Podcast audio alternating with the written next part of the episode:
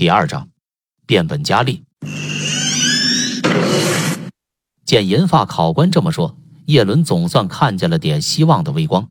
不过这微光要抓不住，便会化为指尖烟。叶伦应了下来。不过看着那双冰冷的眼正盯着他，仿佛雄狮盯着猎物，叶伦不由打了个寒战。开弓没有回头箭，任务成败虽能体现实力，但是嘛，如果发生什么意外。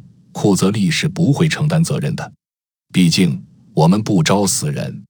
在回校的路上，叶伦脑子里都在重复银发男人的这句话：待定任务会有生命危险。不过有可能是银发男在唬他，想让他趁早放弃。想着想着，他就走到了能泽六中的大门前。现在他身上裹着件黑色外套，遮住了身上的血渍。下午第一节的下课铃声正回荡在校园。刚走到教学楼下，一盆凉水从楼上直浇在叶伦头顶，凉意瞬间从头皮冰到了脚心。从楼上传来阵阵放肆的大笑，叶伦湿漉漉的头发挡在额前，看不见神情。哟，看看这谁呀？话声里夹杂一串急促脚步声，立马引得叶伦浑身一激灵，他下意识害怕起来，连呼吸都开始变得哆哆嗦嗦。没错。说话的正是昨天将他从六楼推下来的同班同学谢剑。叶伦透过湿哒哒的发丝看向前方，他身前此时站着三个身高在一米八以上的男生，身穿着色彩艳丽的朝服，站在绿色校服的学生堆里，衬得他们如同鲜艳的花朵。不过他们是带刺的花，有毒的花。能泽六中闻风丧胆的六神，现在站在他面前的便有三个。昨天武神到场，为的就是看他跳楼。他反抗，便被排行老二、人送外号“战神”的谢剑一脚踹了下去。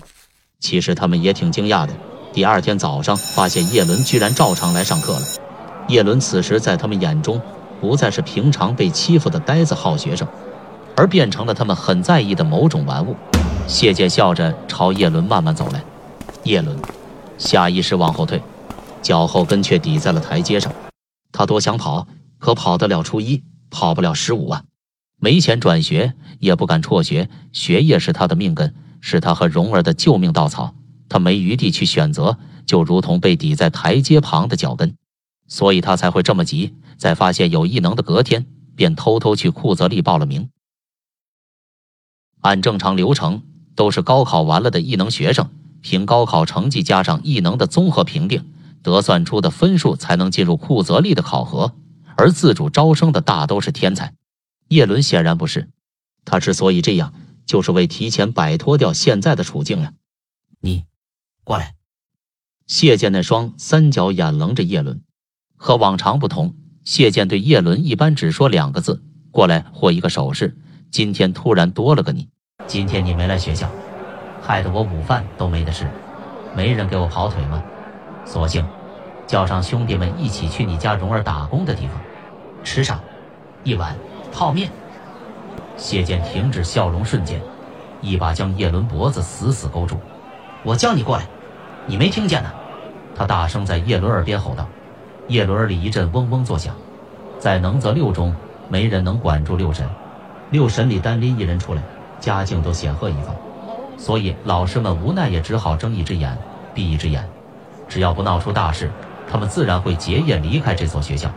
不过，本来昨天就应登报坠楼致死的叶伦，居然没事，还活着，所以并未引起社会学校的重视。叶伦被谢剑拖到了教学楼的夹缝处，仨人将他围住。与以往不同，叶伦胆怯的眼里，此时蒙上了一层愤怒。你们把蓉儿怎么了？叶伦压住怒火道：“哟，长本事了。”谢剑冷冷盯着他，居高临下的。谢剑之所以能坐上六神第二把交椅的位置，一来家里有钱，二来他壮得跟头怪兽一般，硬拉随便上一百公斤，举个人跟玩似的。比他有钱的打不过他，比他能打的没他家有钱。我找不到你，只能去找龙儿了。就吃个面，看你紧张的样子。谢剑语气一下柔和下来。叶伦听到他口气。似乎并没把蓉儿怎么样。如果真发生什么意外，蓉儿也会第一时间发消息给他。他俩有个紧急暗号。会在第一时间以最快的方式发送到对方手机上，即便有所察觉，也无法被他人识别。现在叶伦没有收到，也就表明谢剑说了实话。心刚稍稍平静下来，只见旁边两位六神成员便围了过来，他们分别是个子一米八三的肥神。肥神是个身材肥大的圆胖子，听说在来到能泽前也是个被欺负的主。不过命好，在他中考暑假，他爸中了大奖，从而一跃来到了高级舞台。不过也只他一人将将爬了上来。他爸在中了奖后一激动，嗝屁了。他妈拿着一半的钱和小鲜肉跑路了，留给他的没有亲人，只有一大堆钞票。一身虚肉的肥神。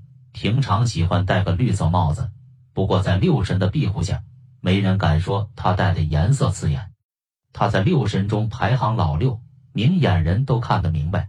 其余五个看上的，只是他那还剩一半的票子。现在六神的活动经费全由肥神在支撑，他不过是只快要被榨干了的肥鱼。一旦钱被花光，他的命运可能比叶伦还惨。现在肥神低头看着叶伦。手中把玩着一台名牌摄像机，虚胖的身子堵住他的去路，不停喘着粗气。叶伦都能闻见他嘴里散发出的恶臭。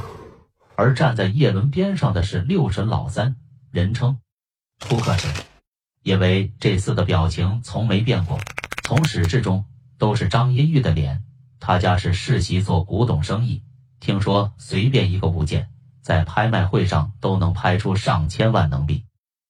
但叶伦害怕他比谢剑更甚，因为种种损招阴招都是这张扑克脸出的主意。叶伦如他所愿受欺负，他也还是面无表情，一双死鱼眼永远都一个样，就像这世上没什么能让他开心起来的事物。肥神在叶伦面前摇了摇手中的摄像机，谢剑也靠近过来。叶伦，你知道吗？原来你和我们在一起。最好玩的是什么？谢剑讲话时，眼神很明显跟平时不同，很不对劲。这种不对劲就在于，你每天见到的这个人，突然用另外一种很陌生的眼神直勾勾跟你讲话时，这种感觉很糟，像被一团看不见的东西团团围住，却能闻见从里面渗透出来的恐惧。谢剑粗壮手臂缓缓搭在叶伦肩上，另一只手。指了指远处二百四十层高的道寺大厦，一脸狞笑道：“叶伦，听着，哥几个想长点知名度，当然出名方式有很多，不过嘛，网络传播是最快的方式。昨天你安然无恙，说明你绝对不是一般人呢。要不这样？”说完，他从肥神的手里抢过摄像机，用食指指着能泽摩天大厦的顶端道。从上面跳下来，怎么样？